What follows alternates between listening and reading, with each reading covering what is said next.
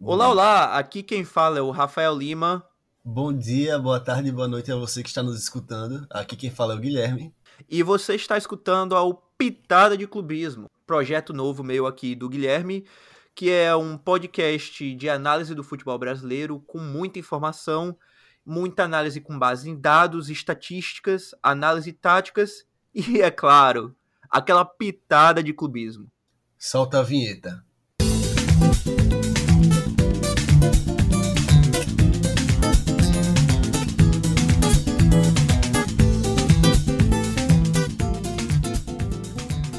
Então, Guilherme, vamos começar aqui com aquele que é o tema musa inspirador desse, desse primeiro episódio, e até do, do, um pouco do porquê que a gente quis fazer esse, esse podcast. Que é o Brasileirão de, dos Milhões, né? Essa temporada do Brasileirão que vem aí, que a, o maior Brasileirão de todos os tempos, pegando outro bordão da TNT Esporte Brasil, por favor, não nos processem, a gente acabou de começar o podcast. pelo amor é, de Deus. Pelo amor de Deus. Mas esse realmente parece ser um dos brasileirões com mais expectativa, com mais estrelas, desde que, para mim, desde que eu me lembre que eu acompanho de Brasileirão. E para você, eu sei que você falou do, daquele brasileirão com Neymar, de, de Ronaldinho pra, e tal. Com certeza, esse brasileirão, para mim, é o que tá me dando mais expectativa de assistir, desde que eu, moleque, tava vendo Brasileirão 2012. Neymar, Ronaldinho, Kaká, Lucas Moura, no Lucas Moura, São Paulo ainda. Sim, sim. É, não, mas é, então, realmente tem muita expectativa, tem muito hype. E começar aqui agora a, a, meio que destrinchar o porquê, né? O porquê esse Brasileirão é o mais antecipado, o mais hypado em muito tempo.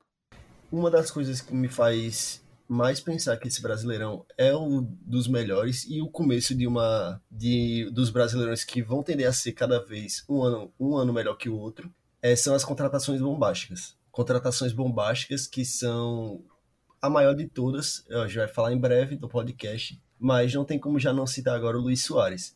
Mas várias contratações bombásticas de todos os times ou o que que ele vai, o que ele vai beijar essa pistola? Hoje é, esse é, ano é brincadeira, brincadeira. Não vai ter jeito. Inclusive estamos gravando aqui, estamos gravando aqui uhum. depois do do hat-trick que ele fez no primeiro tempo, já no, no Gauchão, tá? Não, no Gauchão não, na Supercopa. Recopa Gaúcha. É, Recopa Gaúcha, é. Pode falar, ah, tá, é só Recopa Gaúcha. Já já vou emitir minha opinião sobre, sabe? vou falar minha opinião.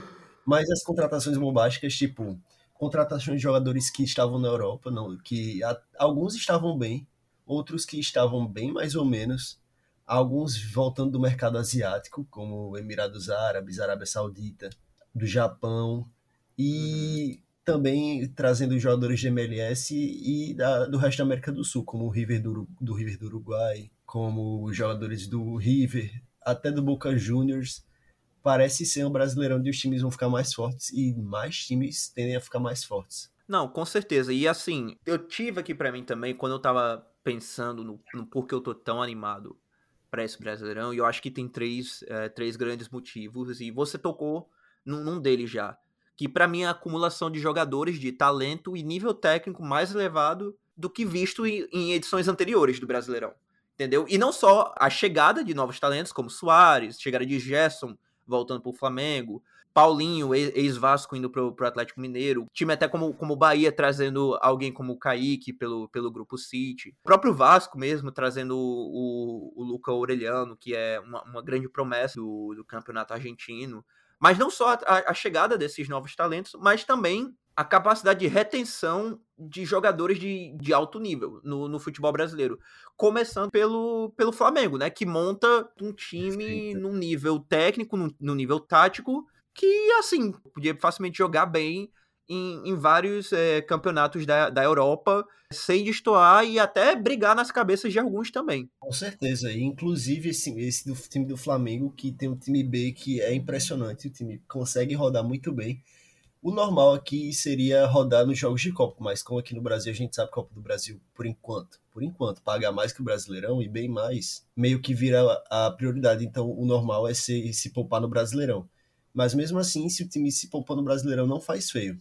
Ano passado fazia porque Dorival botava 11 reservas, mas fazendo um esquema de rodízio direito, é um time que tem tudo para fazer a tríplice coroa esse ano. Não, com certeza, mas aí é que tá, botava 11 reservas. Hoje, hoje esses 11 reservas é um time que tem que tem o Vidal, é um time que tem que tem o Marinho, é um time que tem N jogadores. É um time que tem Felipe Luiz, eu arrisco dizer que é reserva hoje em dia. Né?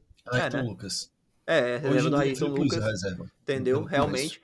Então, assim, tipo, é, é, é, é bizarro mesmo. Mas, mas outra coisa que, que me leva a crer que esse brasileirão é o Brasileirão dos Milhões. É, Só um é... adendo, um adendo sobre o você fala... falou da retenção.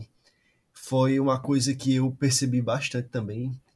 Tanto é que, basicamente, a maioria dos times da Série A manteve a base do ano passado. Sim. A maioria. Sim, isso aí. Quem sim, não é manteve verdade. a base do ano passado, por exemplo, o Galo vendeu apenas reservas, como Keno. Não, vendeu o Nath, né? Mas, mas aí foi uma, não, uma decisão, uma decisão de elenco. É.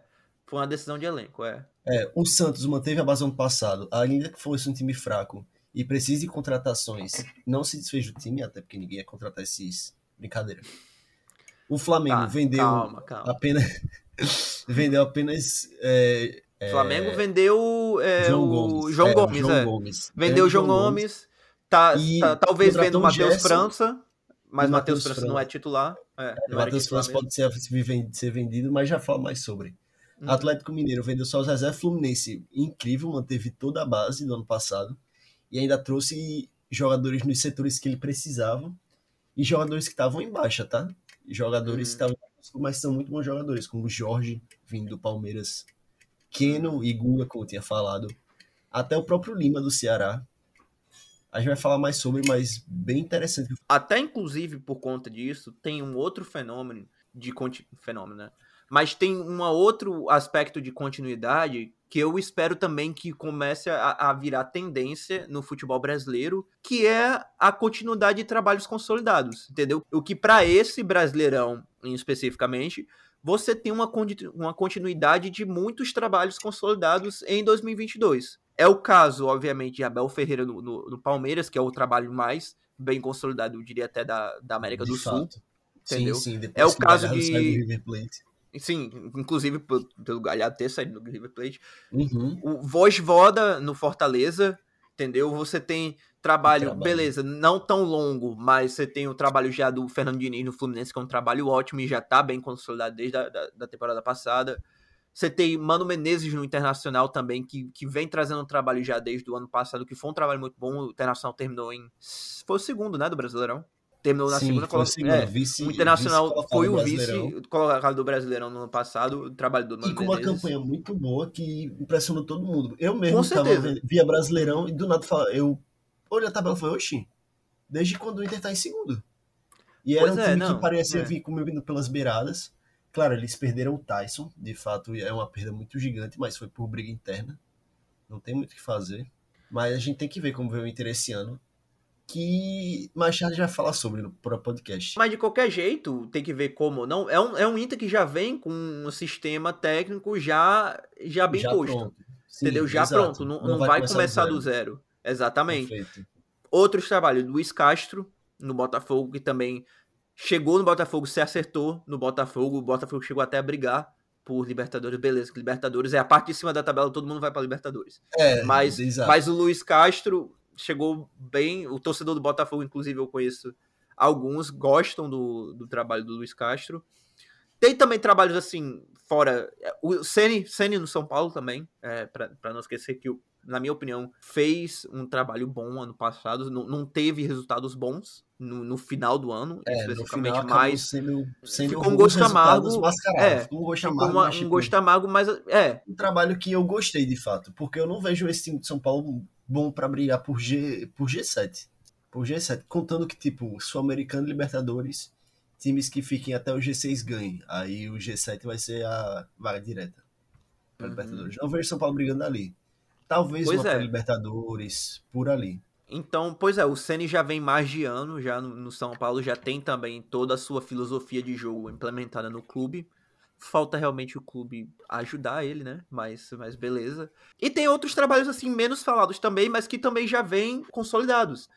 O caso do Wagner Mancini, no América Mineiro, entendeu? E subindo da, da Série B, o, o caso do Paulo Pesolano no Cruzeiro, que já vem trabalhando o time desde o do começo da, da, da Série B, foi mantido para esse início, para esse início, é, para esse Brasileirão do, da Série A, e já tem toda a sua filosofia de jogo já bem, já bem posta. Então, ou seja, aí já temos oito clubes da, da elite brasileira que tem treinadores que já vêm desenvolvendo trabalho, trabalhos bons, trabalhos positivos, desde o ano passado. E isso Sim. sem contar, sem contar trabalhos novos que empolgam, trabalhos novos que criam expectativa alta entre seus torcedores, que é o caso, obviamente, do Vitor Pereira no Flamengo, o Kudê no Atlético Essa Mineiro. Essa história do Vitor Pereira é incrível. não tem como não rir. É, não, é. O Kudê é, o Kudê é um cara que eu quero muito ver de volta no futebol brasileiro. Porque a gente lembra que ele deixou o Brasileirão com o Inter na liderança. Pô, a gente lembra um Kudê um trabalho maravilhoso no, no Inter. Isso, e foi pro Salto de Vigo brigando pelo rebaixamento é. e conseguiu salvar o time e botar o time na parte de cima da tabela. Foi um trabalho daquele hum. especial demais pro Kudê. Foi uma boa aposta do Galo. E assim, beleza, entendeu? O torcedor do Inter provavelmente não tem. Ainda tem certas mágoas com, com o Kudê, mas, pô, um baita treinador. E, e o Atlético tá investindo bem no mercado para montar um time de acordo com as ideias dele de jogo. Sim. Temos também ainda, e assim, Vitor Pereira e Cudê que vão iniciar novos trabalhos, mas são técnicos que a gente já sabe que tem qualidade para ir muito bem no Brasileirão. Exato. É, é exato. o caso também. São dois eu trabalhos acho, novos que a gente já conhece. Sim, são dois trabalhos novos que a gente sabe que, que tende a render bons frutos. É o mesmo caso, eu acho, na, na questão do, do Renato Gaúcho no Grêmio. A galera pode até achar um técnico mais limitado taticamente, mas que conseguiu grandes resultados no, no Grêmio. É, o caso também do, do Maurício Barbieri no, no próprio Vasco, que o Vasco vem é, no investimento no fute... não só na reestruturação do seu futebol, na sua filosofia de jogo, mas na reestruturação do clube. E arrisco a dizer ainda que uma reestruturação nunca vista na história do Vasco, mas certamente se não nunca vista na história, certamente nunca vista nesse século. Exato, o Vasco, o Vasco de fato fazendo muitas contratações de bom nível, reformulou o time do jeito que o Casimiro pediu. O cara mandou, não teve jeito, né? É. E, e tem ainda o Odair Helman, do, do teu próprio é. Santos. Que. É, é, esse você mandou é. um mé. Esse mandou um mé, é, agora foi. É. Não, assim. Vamos ver, vamos ver isso Eu acho um técnico seguro. Eu acho uma aposta segura. Técnico que vai. Eu não acho que vai fazer feio no Brasileirão. Eu acho que já, já, já se provou o suficiente no Brasileirão. É, você não, o problema fala, é que fala, ele tá no dá Santos. teu papinho, vai. Dá teu papinho. O problema vai. é que ele tá no Santos. Ele é um bom técnico. Ele de fato é um bom técnico, mas esse time do Santos eu não sei se os jogadores são os jogadores certos para ele. Até agora a gente tá gravando esse dia 19, 19 de janeiro. Até agora não, não parece ser um trabalho bom, não parece ter encaixado uma filosofia. E a diretoria já posicionou que não precisa mais de reforços, o que eu acho um absurdo.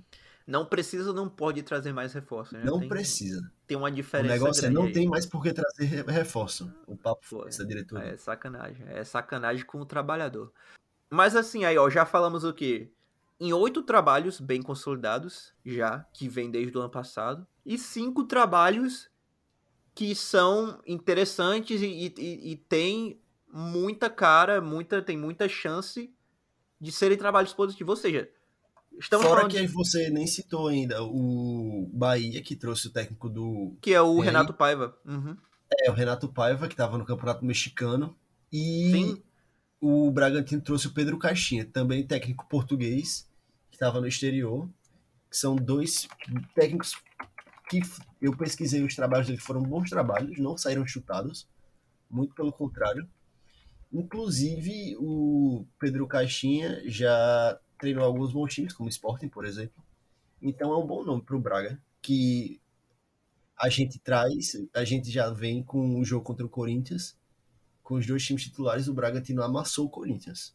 Não, com certeza. E assim, você tem esse aí são mais, eu acho, na parte de incógnitas, mas Sim. também com potencial. Você tem o trabalho do, mas que do Pedro... tem um potencial gigantesco, exato. Sim, o Pedro Caixinha no, no Bragantino, o Renato Paiva no, no Bahia, o Paulo Turra, ninguém sabe como ele vai ser, mas o Atlético Paranaense tem toda uma estrutura, tem todo um Sim. clube, tem toda uma estrutura de elenco para ele ir bem. E tem também o Fernando Lázaro no, no Corinthians, que, que também ninguém sabe como, como vai ser ainda, mas que o elenco do Corinthians é um elenco bom. Entendeu? É um, é um elenco, elenco, é um elenco é bom. Elenco. Ainda mesmo perdendo as peças que perdeu na, na negociação do Yuri Alberto.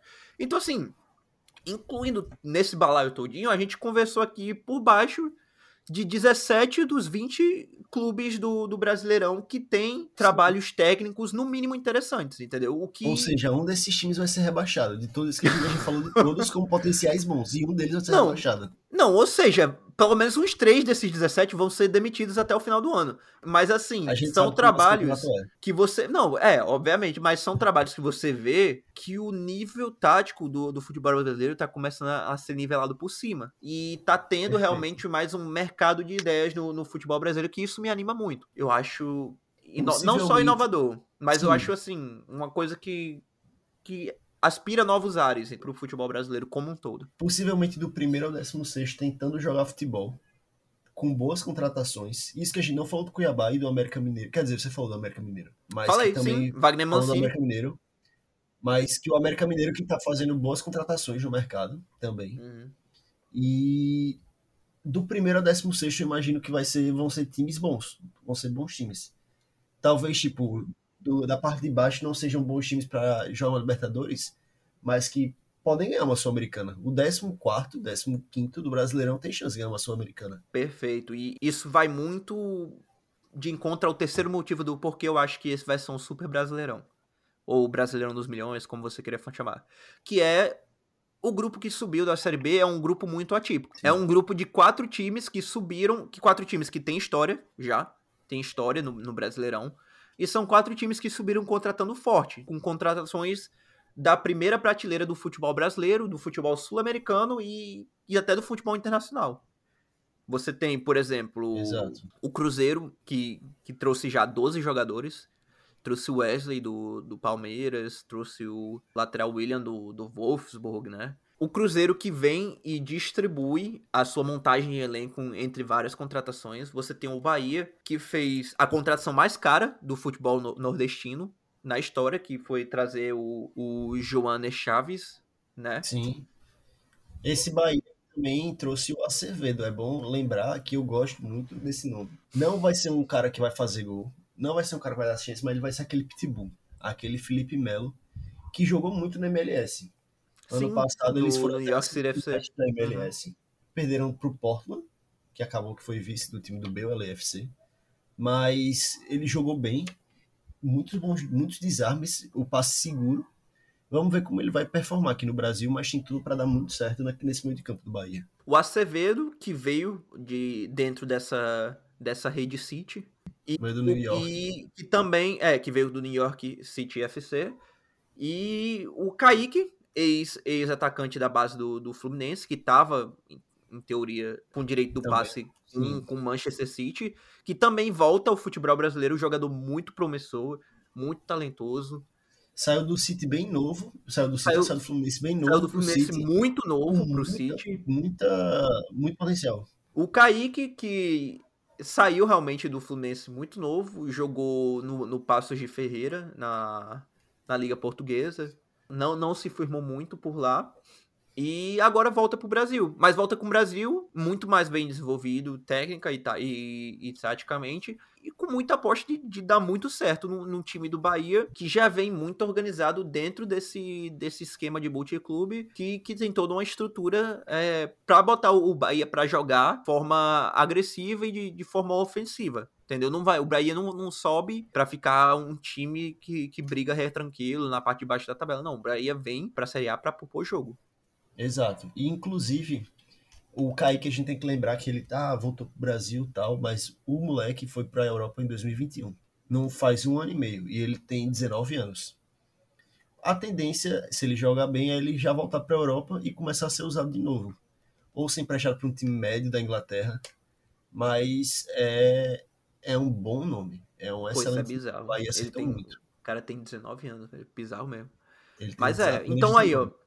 Bahia e Cruzeiro já falamos aqui. O Grêmio dispensa comentários. É, eu prefiro até falar primeiro do Vasco, que o Vasco tem uma janela muito interessante. Eu acho que trabalhou bem no mercado nacional. Trouxe o vice-artilheiro, que era cotado por Tite, né, para ir para a Copa do Mundo, a gente tem que bem lembrar. Vice-artilheiro Pedro e muso, muso do Brasileirão também, né? Que até Pedro Raul. choquei, É, até é. a, a Choquei tá, tá falando dele no, no uhum. Twitter. E aí trouxe o Jair, excelente jogador.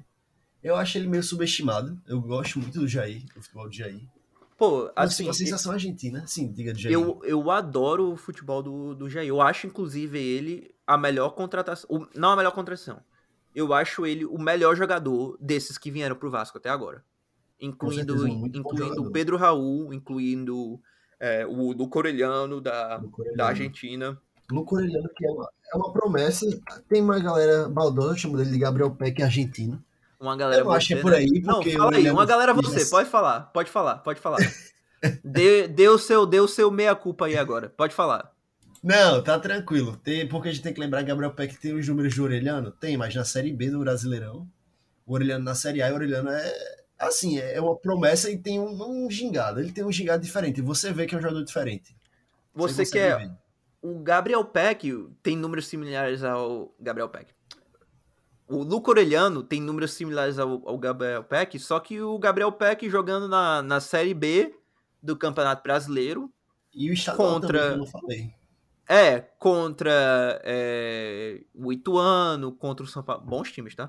É, contra o Ituano, contra o Sampaio Correia, entendeu? E com todo o... respeito, obviamente. Com todo respeito, obviamente. Mas o Luca Orelhano estava fazendo é, números similares, jogando na, na, na primeira divisão argentina jogando num, num, time do Vélez que foi para a semifinal da Libertadores, sendo um dos protagonistas desse time do Vélez.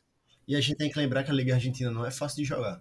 É não uma é. liga com é muita é muito porrada. Truncada. Muito é uma liga muito truncada. É bem difícil de ponta, atacante se destacar muito na liga.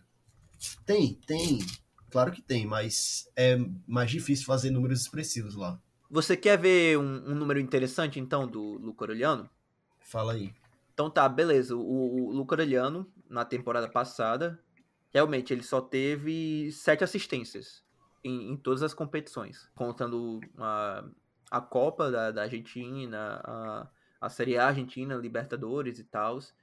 Mas se você olha aqui na questão de expectativa de chances criadas para assistências, isso aqui é um, é um dado do, do FBref, que é um, é um site de estatísticas uh, britânicos que tem estatísticas de jogadores do mundo todo. A expectativa de assistências do, do Luco Aureliano, ele tá entre o top 13% de jogadores da sua posição em questão de, de criação de chances que, em teoria, seriam chances perigosas para criar gols, para terminar em gols.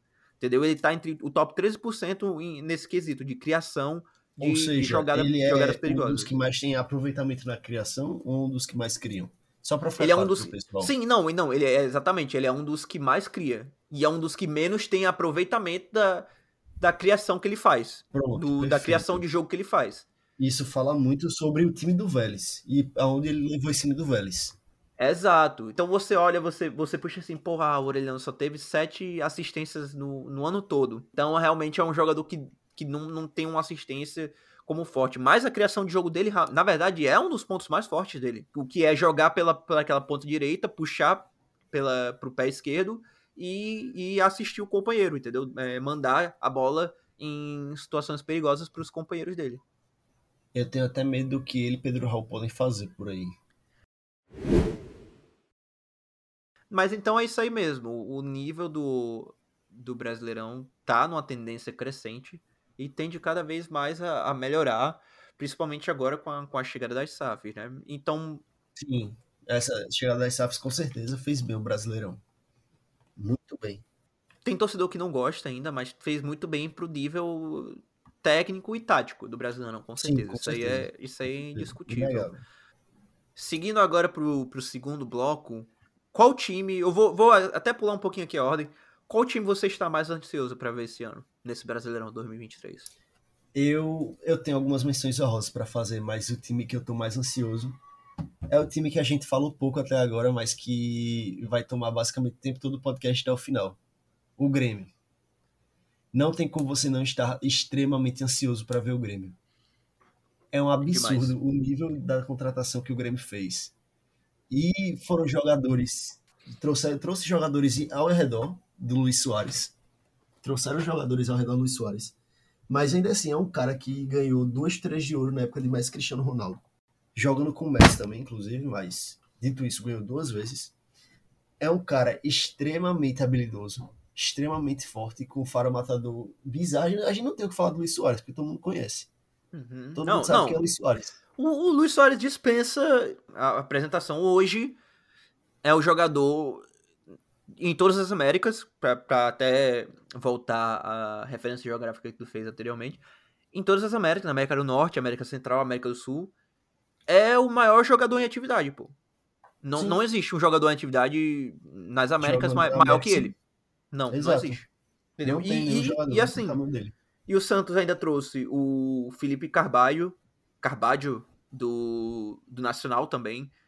Trouxe o Franco Cristaldo, é, meia do, do Huracan, da Argentina. Trouxe outros jogadores também que, que tendem a aumentar o nível técnico de um time que já manteve ainda a base do, do time da Série A do ano anterior. Sim. Time que ainda tem Ferreirinha, time exato, que ainda time tem a mesma, a mesma zaga. É um time que eu estou extremamente ansioso para ver. Não, não tenho o que falar sobre. Um Uhum. time que tem um ataque com Ferreirinha. PP não é tudo isso, não é tudo isso, mas é um bom jogador, eu acho. Ainda Uhum. trouxe o Carvalho, o Cristaldo pro meio. E vai ter o Luiz Soares na frente, é um time que eu não vou perder nenhum jogo. Eu não vou perder nenhum jogo do Grêmio. Não tem quem me faça perder jogo do Grêmio esse ano. E é, o um Super absurdo. Grêmio. Vai ser o Super Grêmio de novo? Vai ser, vem aí o Super o Grêmio. Super Grêmio de novo. Não, mas realmente, o- pô, o Grêmio eu acho que ele assim, ele chega e ele pula até certos passos, né? Ele pula certas posições na tabela já pra chegar a vir a ser um protagonista no, no Brasileirão. Exato. E muito forte também pra Copa do Brasil, que você sabe é a identificação do Grêmio com a Copa do Brasil. Exato.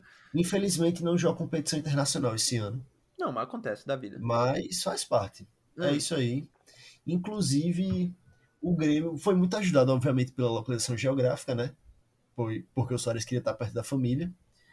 Mas, Ah, tem, toda, tem forma, toda aquela questão cultural de, de se identificar como um gaúcho, né? Porque sim, É, Muita gente talvez não saiba, mas gaúcho não, não, não delimita só quem é do, do Rio Grande do Sul. Rio Grande do Sul, perfeito. Ele delimita quem mora naquela região dos Pampas. que Inclusive, você pode perceber, Uruguai também, é parte da Argentina. Sul, você que não é do Rio Grande do Sul pode perceber que o sotaque do gaúcho é mais puxado pro espanhol. Enfim, eles têm um negócio Olha aí, ali. pega aí, pega a informação aqui no podcast, tá? Eu falei que vinha com muita informação. É, o podcast vem com informação. Mas eu quero fazer uma missão honrosa. Uma missão Sim, honrosa. vai eu lá, quero vai lá. fazer. Uhum. O segundo time que eu mais estou ansioso pra assistir é o Palmeiras. E eu te falo por quê. Não, Tem eu já um sei por quê. também. Tem um nome. Hendrick. Hendrick. É, não tem, não tem outra coisa. A gente tem que ver esse moleque jogar. Vai, não, vai É, ser bizarro. É um moleque que foi vendido muito cedo, muito jovem, que vem com muita expectativa e que é a nossa possível próximo Neymar, possível próximo estrela da seleção brasileira. Que a gente não, espera que Não, ganhe mais títulos com a seleção do que o Neymar conseguiu ganhar até agora. não, o Neymar até porque o Neymar só ganhou um, né? Aquela, aquela É. Olimpíada, até hoje. E as Copas Mas- das Confederações. Mas, Mas é, é, isso, é- a gente espera, a gente espera muito do Hendrick, a gente tem que aproveitar enquanto pode para poder ver ele aqui. Com certeza. Com E certeza. a gente espera que ele tenha um excelente desempenho, mas o que tudo indica que ele vai ter, porque ele tem 16 anos e é um cavalo, é um monstro. De O é bizarro, tem um né? chute muito é forte, bizarro. ele é rápido. De fato, é, é um Driblador. muito ansioso. Driblador Ele também. É driblador. Não no nível do Neymar, mas muitos poucos jogadores Neymar. no nível Neymar. No nível Neymar, nenhum do mundo chega a ser. Pera A aí. verdade é essa, fora o Messi. calma, calma, calma. Calma. Mas Seguindo aqui, seguindo, seguindo aqui. seguindo. Mas, mas, mas seguindo aqui, o Grêmio também tava na minha lista. Palmeiras também eu acho. Vou estar muito animado pra ver o Hendrick no, no Palmeiras. E nesse trabalho muito bem feito do, do Abel. do Abel. O Abel, que inclusive ele gerenciou muito bem o Hendrick. Ele, Com certeza. E acho que ainda vai gerenciar muito bem esse ano. Acho que ainda vai, vai trazer ele bem esse ano, vai fazer essa transição Sim. muito bem pra ele esse ano. Ano passado ele não quis subir de imediato, ele subiu no final da temporada só, quando o Palmeiras já estava com o título basicamente garantido. Sem O pressão. moleque é, jogou sem pressão peso. Uhum. foi bem, jogou bem, fez alguns gols. Ganhou a revelação do campeonato, que eu não acho que ele devia ter ganho, mas tudo bem. É porque o cara é uma estrela, de fato, então faz sentido. Já é uma estrela no Brasil, né? Bizarro. Já é uma estrela. Jogou, jogou o quê? O Hendrick, ele Sete jogou jogos. sete jogos no, sete no jogos. Brasil. É, não, é isso mesmo. Ele jogou sete jogos, três gols, uma assistência Isso. e tá do tamanho que é aqui no, no, no cenário atual. Fala galera, acabou que o primeiro episódio do nosso podcast ficou um pouquinho longo, então nós resolvemos dividi-lo em duas partes. Acabou aqui a primeira parte, então vocês podem voltar para o feed que vai ter lá a segunda parte para vocês escutarem. Valeu!